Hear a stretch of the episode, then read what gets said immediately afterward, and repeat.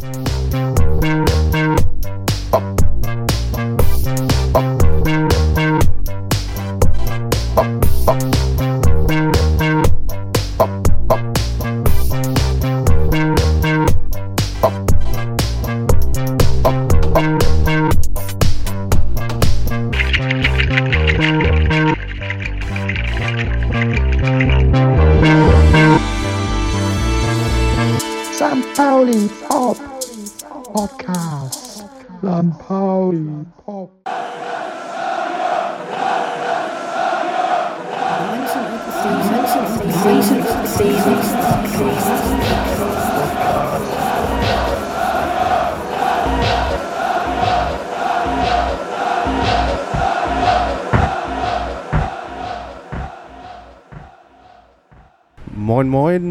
der St. Pauli Pop Podcast heute von unterwegs. Heute an, von dem Punkt, an dem das Pauli-Haus entstehen soll, wo heute noch das indische Restaurant Maharaja steht. Wir haben heute Freitag, den Tag der Urteilsverkündung für die Revision des Sonderkündigungsurteils. Äh, darüber sprechen wir auch gleich. Äh, ich bin hier nicht allein, das würde ja auch keinen Spaß machen, sondern ich habe äh, Clara und Steffen von der Aktion. St. Pauli Code bei uns, die sich vehement dagegen wehren, dass, um es mal sal- salopp zu sagen, ein einem Berliner Milliardär ein Filet- und Sahnestück von St. Pauli äh, quasi in goldenem Einwickelpapier in die Brieftasche gelegt wird. Das hast du sehr schön formuliert. Clara, wir beide lernen uns jetzt erst kennen. Ja, hallo. ähm, hi, hi. ähm, es ist immer ganz wichtig, die eigene Stimme mal zu hören, Mhm. um in diesen Raum einzutreten, in den wir ja jetzt bei den Hörern und Hörerinnen sein dürfen. Mhm. Du und Steffen, ihr wart heute wahrscheinlich bei der Urteilsverkündung vor Ort, oder? Ja, genau. Sogar im Gericht seid ihr mit drinne. Als, die, äh, ja, als das Urteil gesprochen worden ist. Ging relativ schnell. Und ähm, ja, dementsprechend muss ich leider sagen, dass äh, meine Stimmung eher etwas niedergedrückt ist im Moment. Ich würde mich hier gerade lieber in einer anderen Verfassung finden. Ähm, die Urteilsverkündigung ist so ausgefallen, dass die Sonderkündigung als rechtens gilt und dass auch keine Revision eingelegt werden kann gegen dieses Urteil. Was so viel bedeutet, dass die Sonderkündigung, die ja schon, sage ich mal, die Frist schon abgelaufen ist, jetzt innerhalb der nächsten Wochen höchstwahrscheinlich hier vollstreckt werden wird. Das heißt, fürs Maharaja ist die Zeit abgelaufen, kann man so sagen. Wenn wir es jetzt mal ganz krass formulieren wollen, ja, tatsächlich ist hier jetzt gerade ähm, auf jeden Fall von Seiten der Stadt die Räumung sehr realistisch geworden. Steffen, du bist, wir kennen uns seit über zehn Jahren, also sozusagen ich folge dir meistens bei deinen ganzen Aktionen und ich würde dich schon als Stadtteilaktivisten äh, vorstellen wollen. Also ähm, immer wenn es irgendeine Initiative im Stadtteil gibt, dann höre ich meistens von der zuerst über dich oder über die, äh, die Initiativen, die, in denen du dich engagierst. Was macht eigentlich die ganze äh, Idee vom Pauli-Haus so wirksam? Also warum muss man sich dagegen engagieren? Naja, vielleicht erstmal ähm, vorweg. Also ich würde mich selber auch als Stadtteilaktivisten bezeichnen. Ich glaube, ich habe das große Glück, dass ich einfach eine Lohnarbeit habe bei der GWA St. Pauli, dort Gemeinwesenarbeit oder Stadtteilarbeit machen darf, ähm, wo es genau darum geht, nämlich Selbstorganisation von Menschen hier im Stadtteil zu unterstützen, zu begleiten. Und in dem Zuge ähm, habe ich Gott sei Dank sozusagen Ressourcen zur Verfügung, diese Initiativen auch immer wieder mit zu begleiten und ähm, war auch zu einem relativ frühen Zeitpunkt dann hier auch in der Initiative St. Pauli Code jetzt mit dabei. Und äh, du hast gefragt, was das ähm, sozusagen widerstandsfähig macht. Ich glaube, es ist hier, ähm, ich glaube, hier kommen ähnlich wie auch bei den Esso-Häusern verschiedene Punkte zusammen, die sehr symbolträchtig sind für eine Art von Stadtentwicklungspolitik, die von Politik, von den politisch Verantwortlichen und von Investoren hier im Stadtteil, aber natürlich auch in anderen Stadtteilen betrieben wird. Und äh, das Pikante daran ist, dass es hier sich auch noch um ein städtisches Grundstück handelt.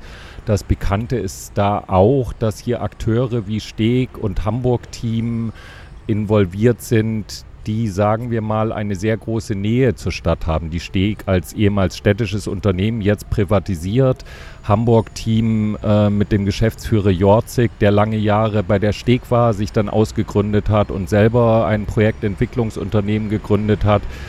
Ähm, und diese Akteure sind jetzt hier bei einem städtischen Grundstück, du hast es schon in deiner Anmoderation gesagt, und sorgen dafür, dass ein Multimilliardär, der reichste Mensch aus Berlin, ähm, hier ein Sahnegrundstück an Hand gegeben wird per Erbbaupacht ähm, und damit äh, hier auch eine Existenz zum Beispiel von dem Maharaja ähm, gefährdet oder sozusagen auch äh, wirklich in den Ruin treibt.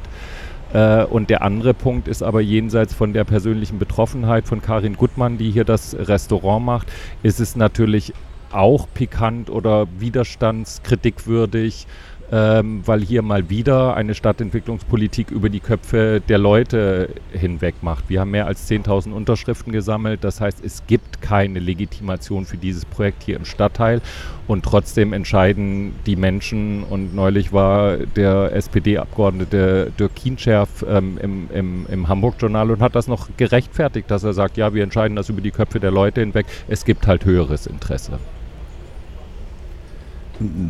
Das macht ja jetzt erstmal wütend. Und äh, die und sozusagen die juristische Aufarbeitung des Ganzen ist jetzt auch im, äh, sozusagen gestoppt. Ähm, habt ihr schon Zeit gehabt, euch zu sammeln und zu sagen, okay, wie machen wir jetzt weiter mit dem Widerstand, den es hier gehen soll? Äh, tatsächlich ist es jetzt noch nicht. Äh, das steht dann heute Abend an, dass wir noch einmal zusammenkommen und überlegen, ähm, wie es weitergeht. Denn jetzt erst recht, wir machen weiter, auf jeden Fall. Ähm, hier passieren Dinge, die sind einfach nicht ich sag mal, nicht wirklich, äh, ich würde so gern crude sagen, ich mag das Wort so gerne. Die sind, hier laufen wirklich crude Sachen ab, die ähm, für uns nahezu kaum nachvollziehbar sind. Ich finde, Steffen hat das gerade sehr schön zusammengefasst, einfach einmal diesen Verlauf von vielen Punkten, wo man sagen kann, mal weg von der persönlichen Betroffenheit und auch von den Unsicherheiten, mit denen hier gespielt wird, mit den Angestellten, mit den Besitzern. Also ich meine, wir haben hier viele Menschen, die auch angewiesen sind auf ihren Arbeitsplatz, gerade auch in solchen komischen Zeiten, wie sie gerade, ich sag mal, herrschen. Ähm, und dann aus so einer höheren Position damit so zu spielen und sich das auch irgendwie rechtens zu nehmen, das Recht zu nehmen, darüber zu entscheiden, das ist schon ich finde, das ist schon mal so ein, da klopft mein Herz gerade ganz wild, wenn ich anfange darüber zu reden. Und dann haben wir natürlich diesen Ort hier, der so viel Potenzial hat für St. Pauli, für das Viertel, für die Leute. Ähm, ich meine, gut, dass hier ein Einstöcker steht, darüber können wir reden, aber warum können wir hier nicht an dem Ort mitpartizipieren? Warum können wir nicht etwas gemeinsam kreieren? Wir als AnwohnerInnen, wir als St. PaulianerInnen und jeder, der hierher kommen möchte. Es sind eigentlich alle doch hier willkommen. Außer Leute, die halt nicht mit uns teilen wollen. Das ist tatsächlich, als ich mich so ein bisschen eingelesen habe ins, ins, Thema, sind mir zwei Sachen aufgefallen. Also das eine, was ich euch gleich nochmal fragen will, ist sozusagen, das ist ja nicht das erste Projekt, das so oder so ähnlich auf St. Pauli läuft. Du hast äh, sozusagen den Wiederaufbau der Esso-Häuser angesprochen.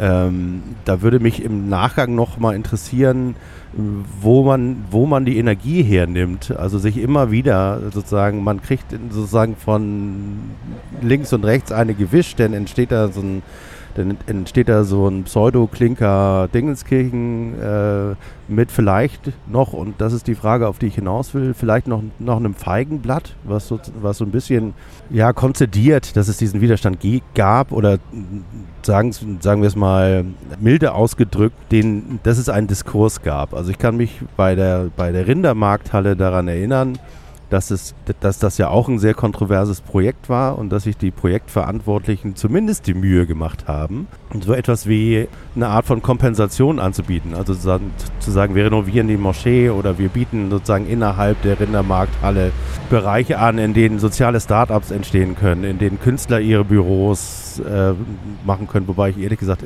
gar nicht genau weiß, ob das auch entstanden ist. Mhm. Aber ich weiß, dass es sozusagen die, diese, die, äh, äh, diese Planungen gab. Also man hat zumindest das, das kommerzielle Projekt mit äh, dem Diskurs, der im Stadtteil stattfand, insofern verknüpft, dass man das auch kommuniziert hat. Und wenn ich mir die Kommunikation in, bei diesem Projekt angucke, dann fällt das sofort auf, dass im Grunde genommen äh, sich noch nicht mal die Mühe gemacht wird, ähm, so, ein, so ein Feigenblättchen vor sich herzutragen, und, sondern die ganze äh, irgendwie kapitalistische Monstranz, die steht da im Raum und wird auch noch als ähm, Stadtentwicklung gepriesen. Also das ist das, was mich so äh, er, erstaunt. Geht euch das auch so? Oder gab es Absolut. gab es Diskurse in dieser, in dieser Richtung, Angebote oder solche Geschichten? Ähm, also soweit ich das jetzt mitverfolgt habe und tatsächlich waren die Planungen früher, ganz am Anfang hieß es ja Bild in St. Pauli und es gibt ja diesen, diese offene Vernetzungsplattform St. Pauli selber machen, die 2014 entstanden ist. Da war das schon auch immer wieder Thema. Ähm, da müsste, da könnten wir mal hingehen, da sind irgendwelche Planungen äh, dabei. Aber tatsächlich, da würde ich dir äh, äh, zustimmen ich glaube, es gibt beim Pauli-Haus auch irgendeine Formulierung drin mit, da gibt es so ein paar Flächen, die dann auch irgendwie für den Stadtteil genutzt werden können. Ähm, das kenne ich jetzt aus meiner langjährigen Erfahrung von der Begleitung von solchen Projekten zu Genüge. Und das, was du bei der Rindermarkthalle angesprochen hast, ähm, was dann da realisiert wurde oder wie viel dann davon realisiert wurde, ist ja eine Reaktion äh, auf den massiven Widerstand, den es hier gegeben hat. Und wenn man sich das dann anguckt, ja, es gab ja da auch eine Wunschproduktion oder eine Befragung, eine selbstorganisierte Befragung. Da war auch Einzelhandel gefordert und das, was da jetzt entstanden ist, ist ein Riesen-Einzelhandel Mercado 2.0, wobei ich glaube, dass der hier ja auch gut im Viertel angekommen ist. Und dann hat man noch sozusagen so als Brotkrumen so ein paar Quadratmeter Fläche für eine Stadtteilnutzung mit reingebracht, was immer eine Reaktion ist auf sozusagen das, was sich die Leute eigentlich wünschen. Und ähm, nichtsdestotrotz, du hast es im Anfang, war dazu, habe ich zumindest auch die Frage rausgehört, wo, wo holt man denn die Motivation her, wenn man immer wieder rechts und links, ich sag mal von der geballten Kapitalfraktion, um jetzt mal ein bisschen ähm, holzschnittartig sozusagen darin was zu sagen, ähm, wo holt man die Motivation daraus? Und ich merke tatsächlich, dass ich meine Motivation immer wieder daraus kriege, wie viele Menschen sich immer wieder den Arsch aufreißen, sich hinsetzen, unbezahlt in abendlichen äh, Treffen äh, und tatsächlich bin ich sehr, sehr begeistert von dieser Initiative St. Pauli Code jetzt, die es nicht nur geschafft hat, enorm mobilisierungsfähig zu sein, sondern die auch wahnsinnige Recherchegeschichten äh, geleistet hat. Uns wurde ja, also das ist ja entstanden aus einem Dreigestirn, nämlich äh, Hamburg-Team, Steg und äh, Argus, die gesagt haben, wir planen hier was ganz tolles, Bild in St. Pauli. Dann haben sie wohl meine Mutmaßung irgendwie rausgekriegt, ach so einfach kommen wir an das Grundstück nicht ran, das ist ja ein städtisches Grundstück, äh, da brauchen wir irgendwie eine Direktvergabe, äh, haben dann dieses Wirtschaftsförderungskonstrukt entweder angeraten bekommen oder selber sozusagen sind sie draufgekommen und haben dann die Panke Markenmacherei mit ins Boot geholt. Und die wurde ja dem Viertel hier verkauft als kleines, inhabergeführte Werbeklitsche hier direkt aus St. Pauli. Und wir haben dann ein bisschen genauer recherchiert und haben dann an, an, die Öffentlichkeit gebracht, das ist ein Multimilliardär, da steht Stork dahinter, das ist sozusagen ein, ein, ein, ein Riesenkonzern und auch Panke äh, oder ähm, der, der Stork-Erbe sitzt ja selber mit einem großen Prozentsatz in diesem ganzen Firmenkonstrukt drin. Also das ist was, wo ich Motivation rausziehe, wo ich merke, wow, was da immer wieder neu entsteht.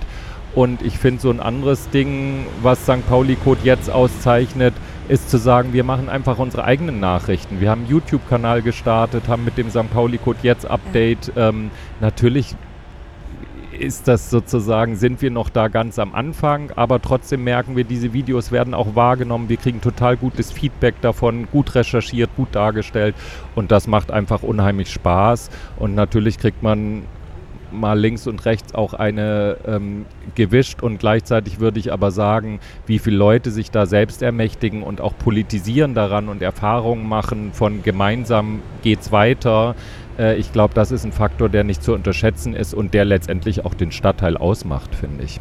Absolut. Ich würde sagen, wir äh, fallen immer stehend auf die Füße. Also dieses, ähm, die Menschen, die hier sind vor Ort, die daran glauben, und das hört sich jetzt ein bisschen flapsig an, aber auch das Gute. Also das Wissen, dass man hier das Gute und das Richtige in Anführungsstrichen für den Stadtteil macht, dass man mit den Leuten spricht, dass man ähm, immer wieder auch dieses Feedback zurückbekommt, ja, das kann ja eigentlich nicht passieren warum ist das so? Und auch, ähm, du hast es vorhin auch angesprochen, es ist, ähm, es ist ja nicht so, als ob es nicht die, der Versuch gab, dass wir Gespräche stattfinden lassen. Aber die Termine sind, ich erinnere mich an einen runden Tisch, einen Gesprächstisch, der sollte im Haus der Familie stattfinden und der ist wirklich ähm, ja, 24 Stunden geführt vorher abgesagt worden, ähm, wo wir dann davor standen und dachten so, ja, na, so ein bisschen Thema Stork, merci, danke für nichts. Version Zartbitter, was soll das hier? Also, ähm, ich weiß nicht. Es hat einfach so einen sehr faden Beigeschmack davon, dass man das Gefühl bekommt, das passiert hier gerade nicht das erste Mal. Es passiert immer wieder.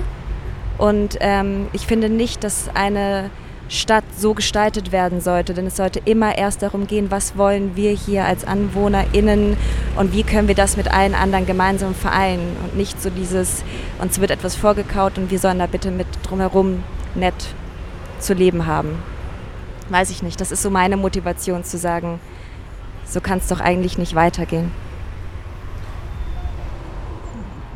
Also ich habe jetzt noch nicht viele Stimmen in Anführungsstrichen von der Gegenseite, aber das ist ja der sozusagen das Privileg eines Meinungspodcasters, dass er sich auch aussuchen darf, äh, sozusagen auf welche Seite er sich stellt. Und das ist in meinem Fall relativ eindeutig. Ich habe aber sozusagen in Vorgesprächen gehört, dass es, äh, dass es zumindest atmosphärisch bei, in, in Teilen der Steg so etwas wie Unverständnis gibt. Also gar, kein, gar kein, äh, sozusagen, gar nicht die Möglichkeit äh, besteht, nachzuvollziehen, was euch so umtreibt. Also, dass man Aha. sagt, wir wissen gar nicht, wieso es so, so viel Protest gibt ähm, das wird doch ein, irgendwie ein tolles Projekt und wir ziehen da ein und die Stadt wird weiterentwickelt und, das, und, der, und der Grund, und Boden wird von Altlasten befreit und das wird alles irgendwie mehr wert und wir haben es ja nicht verkauft, sondern wir kriegen das ja irgendwann wieder. Äh, die, was dabei auffällt, finde ich, ist, dass, ähm, dass die Sicht auf die Stadt so eine so eine sehr technokratische ist. Also aus meiner persönlichen Wahrnehmung äh, äh, ist das ja das große Erbe des Olaf Scholz, sozusagen alles von Emotionen zu befreien und zu vertechnokratisieren. Und das sehe ich hier, hier irgendwie auch. Und dann dann frage ich mich, und da wären wir wieder, da, da wären wir tatsächlich bei, bei der popkulturellen äh, Ebene auch, äh, die ja äh, auf St. Pauli auch immer eine, eine Rolle spielt ähm, könnte man sogar äh, ketzerisch sagen, dass die, dass die Stadt und die Verwaltung der Stadt immer besser darin werden, äh, die Emotionalität aus einem solchen Thema rauszuziehen zu ziehen und die auf so eine technokratische Ebene zu bringen und dass man mit so einem, auch eure Initiative und eigentlich alles, was auf St. Pauli stattfindet, hat ja auch einen popkulturellen Pop Appeal, dass man mit diesem äh, mit diesem Ansatz äh, quasi die Jungs und Mädels da gar nichts mehr zu, zu fassen kriegt. Ist das ein Gefühl, das bei euch so vorherrscht? Ja, ich meine, das, was du jetzt beschreibst, ist mir auch schon rückgemeldet worden. Ich hatte neulich ein längeres Gespräch mit einem Journalisten, der auch gesagt hat, der natürlich sozusagen viel die Gegenseite auch interviewt hat und ungefähr das auch so wiedergespiegelt hat. Zum einen, sie verstehen gar nicht, was, was denn da jetzt so kritikwürdig dran ist und auch sozusagen, aber das merke ich, dass mir das oft widerfährt, so den Mythos aufgebaut, das sind ja nur ein paar Querulanten, die immer gegen alles Neue oder gegen alle Veränderungen sind und eigentlich äh, sozusagen spiegelt das nicht die Stimmung im Stadtteil wieder, dem würde ich nochmal sehr widersprechen.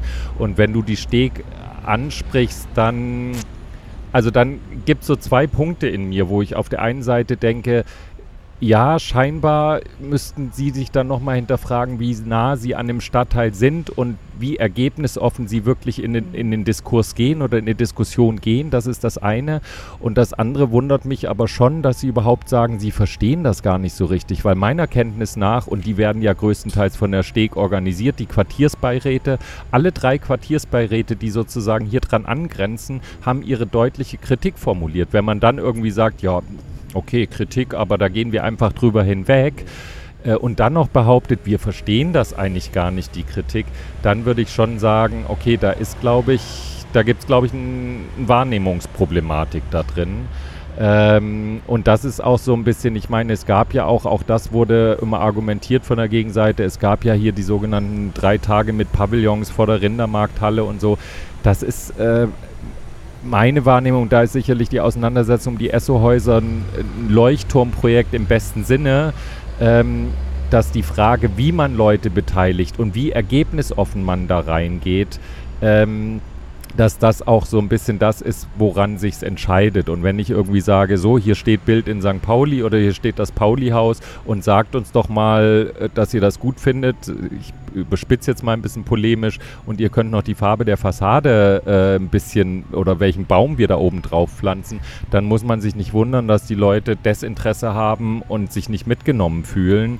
Und das hat ja zum Beispiel die Planbude oder auch die Kämpfe der Initiative ESSO, also die sehr darum gerungen haben zu sagen, nee, fangt nicht an, hier einen Wettbewerb auszuloben, sondern fragt erst die Leute, was sie wollen und dann kann man in die Auseinandersetzung gehen. So, und das ist hier definitiv so nicht passiert.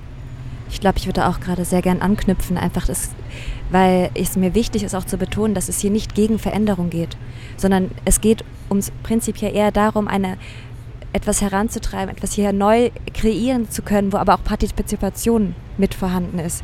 Und das ist halt, wie du eben schon erwähntest, nahezu kaum hier stattgefunden. Und das ist sehr gut, wenn man sagt, unten kommen noch ein paar Ladenflächen rein. Ich meine, wir haben nicht festgestellt, Rindermarkthalle ist ja nicht äh, ne, fünf Minuten zu Fuß, wo man irgendwie auch ein bisschen einkaufen kann. Das ist für mich einfach jetzt mal als Außenbetrachtende keine wirkliche Partizipation. Und dieser Ort hat so eine unglaubliche Atmosphäre und Energie. Es ist der Knackpunkt zwischen so vielen Vierteln, die aufeinandertreffen. Und hier könnte man was ganz Großes, Gemeinsames für die Stadt und für die Menschen, die hier wohnen, kreieren.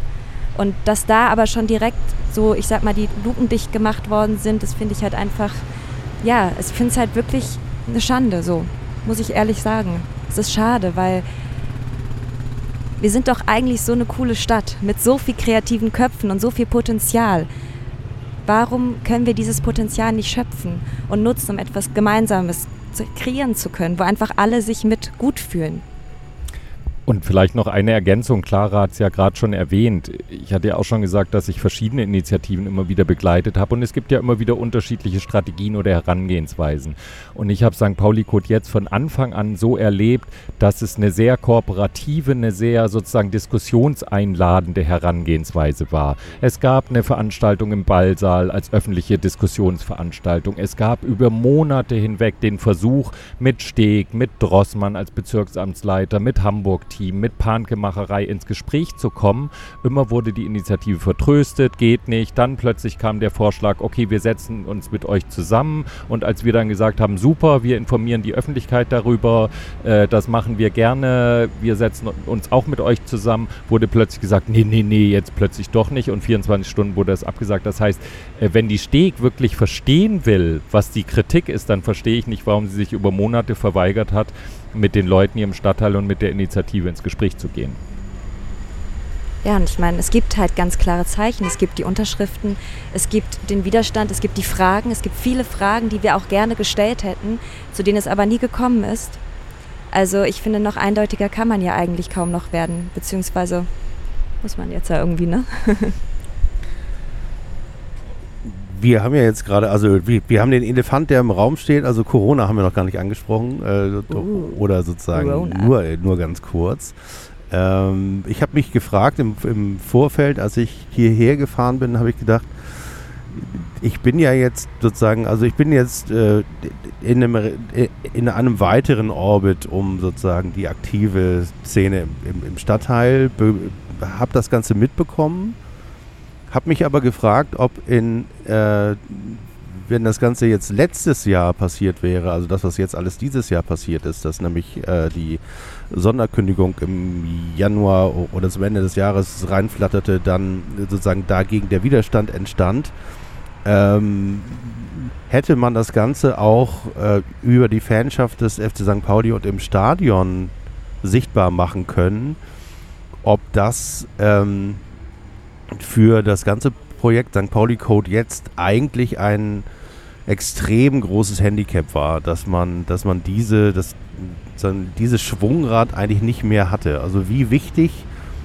ist aus eurer Sicht ähm, ähm, die die Verknüpfung mit äh, der aktiven und der, wie bei mir, also weniger aktiven Fanszene des FC St. Pauli. Und inwiefern hat euch das dieses Jahr behindert, dass es die so gar nicht gab? Naja, ich glaube, das ist jetzt äh, Spekulation, ne? hätte, hätte, aber ähm, ich kann jetzt nur aus meinen Erfahrungen, die Auseinandersetzung, die Essohäuser sagen, ähm, dass die sehr davon geprägt war oder dass sozusagen dass das ein Markenzeichen war von diesem Widerstand, dass der so breit aufgestellt war und da hat zum Beispiel die Fanszene eine enorm wichtige Rolle gespielt. Ähm, die Corona-Zeit nehme ich schon so wahr, als dass das, ich meine, heute 14 Uhr, Fridays for Futures erstmal wieder auf der Straße. Da wird man gucken, äh, wie sozusagen die Aktionen auf der Straße auch wieder laufen. Wir hatten ja letztes Woche diese Wer hat der gibt, also eine erste linke Antwort auf die Corona-Krise oder Demonstration, zumindest hier in Hamburg. Ähm, ich glaube tatsächlich, wir waren ja vorher bei dem Punkt, wie geht es uns nach dem Gerichtsverfahren? Da würde ich auch klarer zustimmen. Es ist natürlich so ein Dämpfer, es ist so ein, so ein oh, Schlag in die Magengrube und gleichzeitig, zumindest kann ich es von mir sagen, aber so nehme ich auch ein bisschen die Stimmung wahr, dieses jetzt erst recht ist schon auch ernst gemeint. Und äh, ich glaube, dass die Auseinandersetzung bei weitem nicht vorbei ist und die wird jetzt sozusagen auch auf der Straße geführt werden müssen. Ähm, und da wird, werden natürlich Szenen wie Fanszene und auch andere Zusammenhänge eine enorm wichtige Rolle spielen. Und das ist tatsächlich die Frage, wie geht sowas in Corona-Zeiten, wie mobilisierungsfähig ist es und wie kann man auch eventuell, ich sage jetzt mal, kreative andere Aktionsformen entwickeln, die jetzt nicht die klassische Massendemo oder Kundgebung sind. Ähm, ich denke auch, dass es sehr, sehr wichtig ist, dass diese, äh, das klarzumachen, dass die Entschuldigung, dass die Solidarität weiterhin ähm, da ist und da sein muss einfach, weil gerade in diesen besonderen Zeiten, rückblickend betrachtet, finde ich es interessant, denn diese, dieser Aussetzer, der in Rona passiert ist, dieses, dass man sich nicht mehr so gut verknüpfen konnte, das hat natürlich schon einiges gemacht. Ich sag mal so, Anfang des Jahres Gerichtstermin gewonnen, halbes Jahr später, alle kommen aus ihren Löchern wieder raus und keiner hat mitbekommen, was ist eigentlich passiert. Also viele auch von meinen Bekannten und Freundinnen waren so wie, wie ich dachte, ich dachte gewonnen. Und ich so, nee, irgendwie jetzt schon wieder ne, noch ein Stück höher vor das Oberstlandesgericht und äh, Hilfe. Und das war halt so, das ist tatsächlich dann ein bisschen untergegangen. Und ähm, also auf jeden Fall, ich denke, dass man jetzt aber wieder, wo es losgeht, jetzt noch umso lauter werden kann und sollte. Denn ähm, ich sag mal so, Corona, wir wollen oder wir wollen hier ähm, einen Ort schützen, der ein lebender Organismus ist, der funktioniert, der wirtschaftstauglich ist. Ähm, ich würde jetzt gerne mal Katrin Gutmann zitieren, die mal sagt, ein Restaurant ist ja kein Buch, das man zuschlägt und an einer anderen Ecke wieder aufmacht, sondern das ist, ein, das ist Leben, was hier, das ist eine Spielfläche und ähm, ja, ein sechsstöckiges Bürogebäude wenn ein Großteil der Mitarbeiter wahrscheinlich noch im Homeoffice ist. Warum jetzt, warum hier? Gut, aber darüber kann ich jetzt auch nicht mehr viel sagen. Also deswegen, ich denke, ähm, viele Fragen, wie gesagt, und die sollten auch gehört werden. Immer noch. Vielleicht machen wir das auch so, machen wir das auch sozusagen jetzt so ganz klein bisschen den, so den Abschluss. Ich glaube, ich glaub, wir haben sozusagen inhaltlich fast alles besprochen. Ähm, ich bin sehr gespannt darauf, was, äh, was sozusagen, was euch und, äh, und auch dem Stadtteil dagegen äh, einfällt. Ähm, habe eben ganz kurz überlegt, ob ich was mit ins Stadion nehme am Sonntag, aber wir haben uns ja im, äh, in der Fanszene verabredet, dass wir nicht so tun, als ob das ein normales Fußballspiel wäre. Und da wären natürlich Doppelhalter gegen das Pauli-Haus schon wieder beinahe normal. Äh, das heißt, also da, da haben wir uns jetzt selber dummerweise irgendwie ein Bein gestellt. Ähm, ähm, vielleicht um die Stimmung auf ein ganz klein bisschen aufzuheitern, ende ich zumindest für meinen Teil mit einem Witz, äh, weil als ich den Namen gelesen habe, Pauli Haus, habe ich gedacht, das kann ja nichts werden, weil es heißt ja St. Pauli. Also müsste es auch St. Pauli Haus heißen. Absolut. Ja, definitiv. Ich meine, da gab es ja auch einen wunderbaren Beitrag von, von Jan Freitag, der da sich da auch sozusagen drüber ausgelassen hat. Und ich glaube, mir wäre zum Abschluss äh, einfach nochmal wichtig zu sagen, Ähm, die rechtliche Ebene scheint besiegelt und auch der Erbbaupachtvertrag scheint sozusagen geschlossen. Und äh, trotzdem auch das Signal nach außen, wir haben noch nicht fertig, um mal in der Fußballsprache zu bleiben. ähm, dieser Ort wird hoffentlich ein weiter umkämpfter Ort sein. Und ich meine, andere Orte, wir hatten die Rindermarkthalle kurz, wir hatten die Essohäuser kurz, da waren die Rahmenbedingungen von Anfang an klar. Bei den Essohäusern gehört es der bayerischen Hausbau, die Eigentumsverhältnisse waren klar und trotzdem hat man das erreicht, was man da erreicht hat. Und ich finde, genau darum geht es, auch die politischen Verantwortlichen wirklich in die Verantwortung zu bringen und zu sagen, macht hier gefälligst Politik für alle Mitglieder dieser Gesellschaft und nicht nur sozusagen für die Investoren, die man immer hofiert. Ähm, und ich glaube, dafür ist das die Auseinandersetzung hier am neuen Pferdemarkt auch äh, wunderbar geeignet.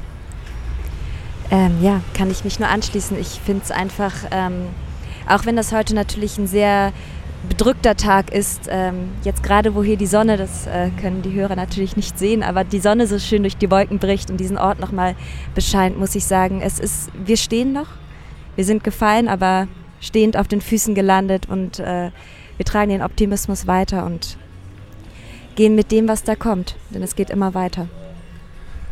Alles klar. Dann, dann herzlichen Dank an euch beide, Clara, Steffen, vielen Dank. Ich danke ähm, ich verlinke alles, was ich dazu finden kann, in den Show Notes und würde mich freuen, wenn ihr, äh, die ihr auch bis hierher gehört habt, äh, A, die Initiative unterstützt, eure Meinung sagt in Social Media oder in den Kommentaren. Ähm, und wir hören uns äh, spätestens zum nächsten oder zum ersten Heimspiel, das ich besuchen werde am Sonntag.